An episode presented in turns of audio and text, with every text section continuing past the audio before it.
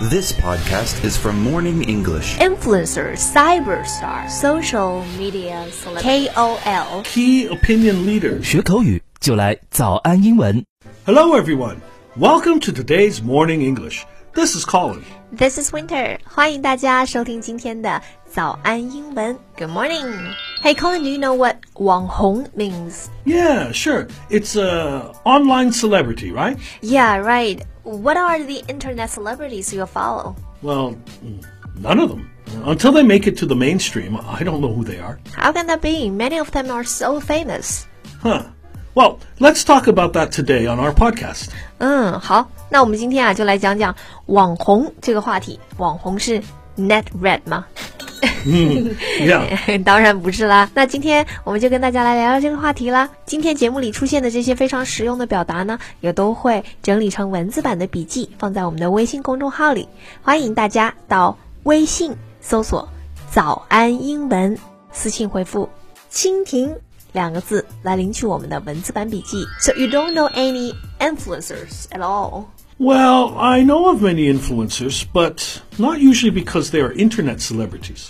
But influencers are internet celebrities, right? Mm-hmm. 嗯哼 Influencer, influencer 是有影响力的人，right? Like Yeah. influence 是动词影响，那 influencer 是有影响力的人。Internet celebrity 就是我们说的网红了，celebrity 是名人嘛，right? Yeah. Internet celebrity 就是在呃 internet 上面的名人。 Right, right. Well, yeah, that's all true. But how they become internet celebrities is important for whether or not I will know of them.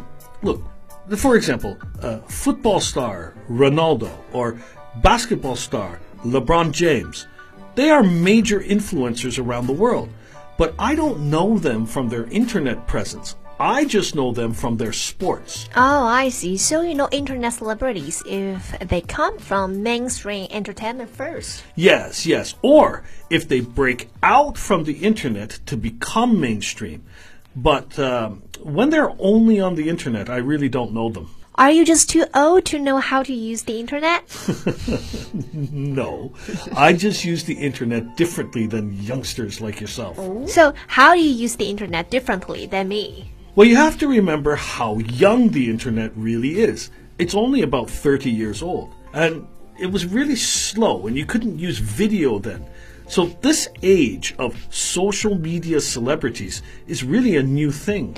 Oh, there's another good word social media celebrities. Social media celebrities, right? yeah. 社交网络名人. Why does that matter? Well, unlike young people today, I didn't grow up with the internet. So I already had influences for me when I was young, but they were from traditional media like TV and movies.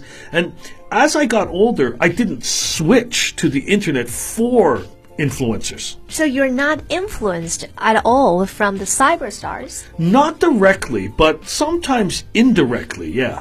Huh.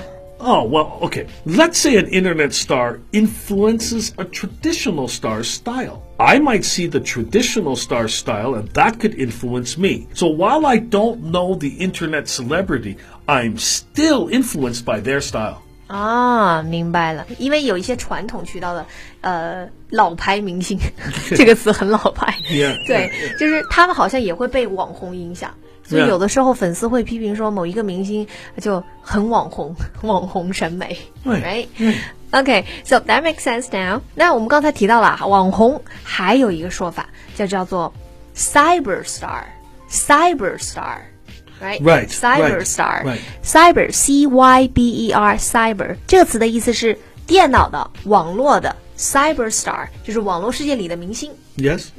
也可以用来指网红。So you don't use the internet often then. I use the internet all the time, every day, for most things I do, really.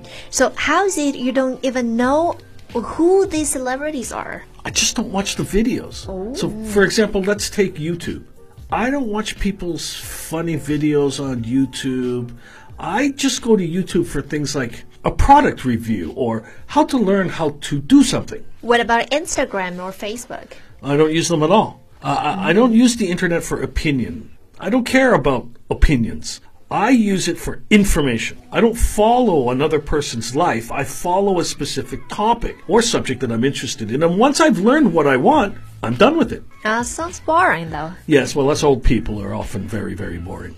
So, what are some words or terms used to describe these kinds of celebrity? Well, social media stars or celebrities covers all social media. But we may call vloggers from specific social platforms different things. Vloggers, right? Yeah. Vloggers. Vloggers. yeah, Mm-hmm. video bloggers. Yeah. Like, 视频博主。 yeah, yeah. Like uh, Instagrammers. Yeah, Instagrammers, Sure. Uh, YouTubers. YouTubers， Uh-huh. 嗯，就是在这些平台后面直接加个 r。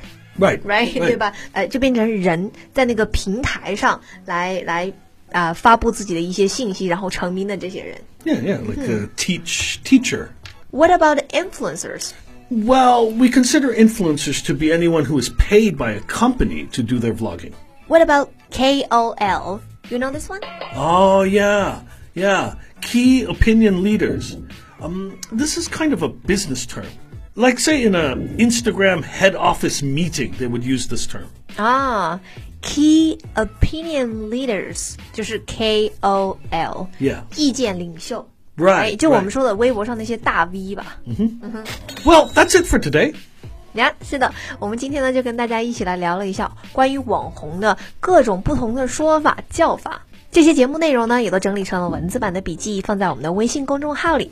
欢迎大家到微信搜索“早安英文”，私信回复“蜻蜓”两个字来领取我们的文字版笔记。 Thank you for joining us for today's Morning English. This is Colin. This is Winter. See you next time. See you. Cyberstar. Cyberstar. Tryna roll with the cyber twins.